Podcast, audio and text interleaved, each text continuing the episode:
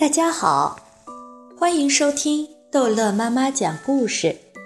今天，逗乐妈妈要讲的是《淘气包马小跳寻找大熊猫之小偷就是大熊猫》。文迪看见大熊猫啦！这里离他们搭的帐篷已经很近了。听到叫嚷声，叶朗博士、马歇尔先生和 Miss 张都从帐篷里出来。一看马小跳光着身子，唐飞光着两条腿，都以为他们出了什么事儿。不是我们，是温迪。温迪，你怎么了？Miss 张听温迪讲完，然后把他的话翻译给大家听。温迪说，他刚才在竹林里看见一个白影子一闪。唐飞马上说：“会不会是鬼？”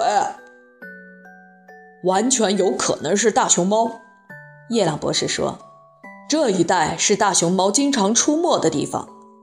大熊猫身上有白有黑，因为天色已黑，所以只能看见它身上的白色。”叶朗博士要大家都回到帐篷里。他说：“闯进大熊猫的领地来，就已经很抱歉了，应该尽量不要打扰大熊猫安宁的生活。”两个帐篷，温迪和他爸爸马歇尔先生住一个，还有一个就得四个人住。我们要和 Miss 张住在一个帐篷里吗？唐飞不肯进帐篷，在马小跳的耳边唠唠叨叨。除了我妈，我还从来没有跟哪一个女的在一个房间里睡过。马小跳说：“个人睡个人的睡袋，又不脱衣服。再说，谁看你呀？一身泡泡肉。”你们说什么呢？叶朗博士和 Miss 张已经进了帐篷，快进来睡吧。马小跳马上把唐飞给出卖了。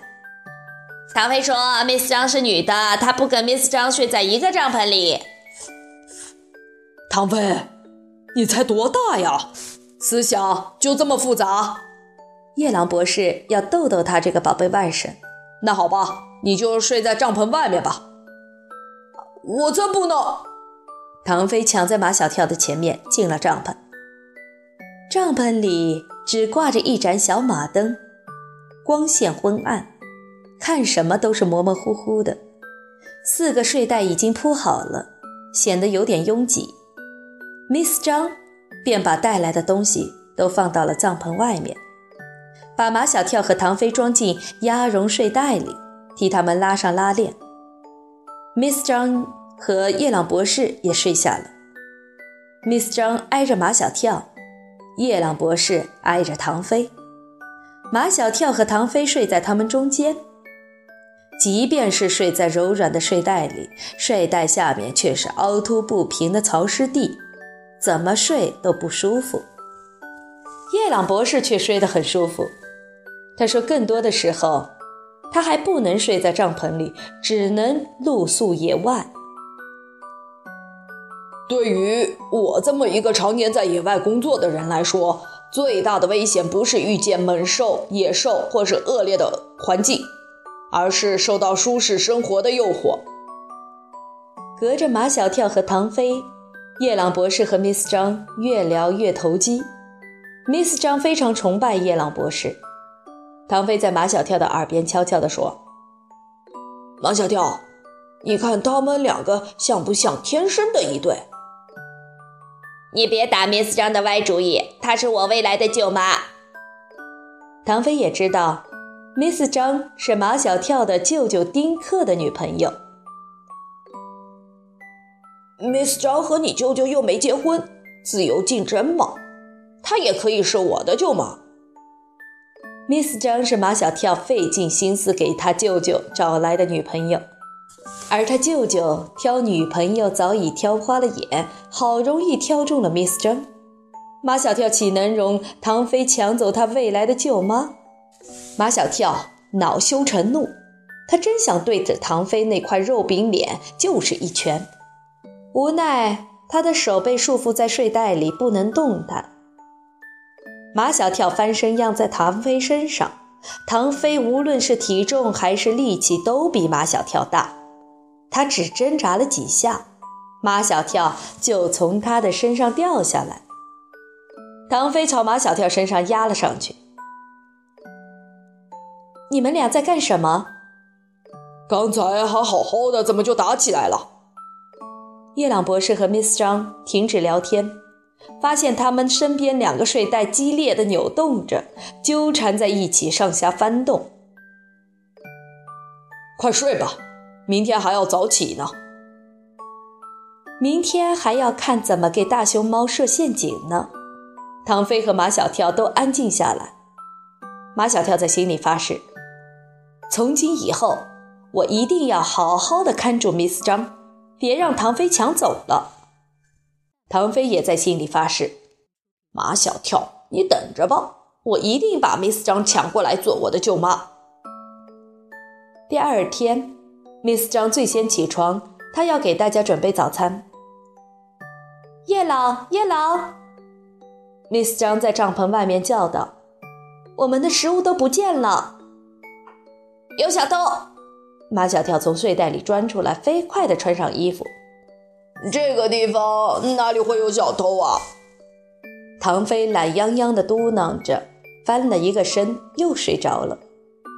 叶朗博士、马歇尔先生和温迪都起来了，他们问 Miss 张丢了些什么东西。六根竹筒饭，本来是今天的早餐，还有一盒巧克力，一袋朱古力粉。叶朗博士查看着帐篷的周围，因为地面上铺着厚厚一层已经发腐的树叶，所以看不见有任何的足迹。只见装着巧克力的金色盒子扔在一边，装朱古力粉的咖啡色的包装袋扔在一边。再往前走几步，又发现了一堆熊猫屎，没有干，还是湿的，说明这一堆熊猫屎拉下的时间还不太长。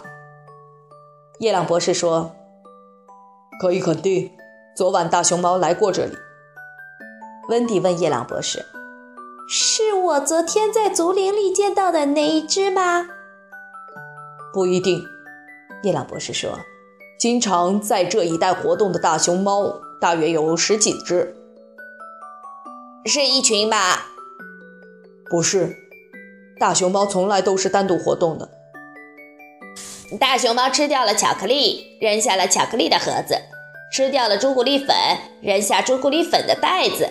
那么，它吃掉了竹筒里的饭，竹筒怎么没扔下呢？马小跳，你忘记大熊猫最喜欢吃竹筋，就是竹筒呀！哎呀，Miss 张又叫起来：“怎么昨天煮竹筒饭的那口铁锅也不见了？”大家分头去找，没找到。大熊猫连铁锅也偷啊！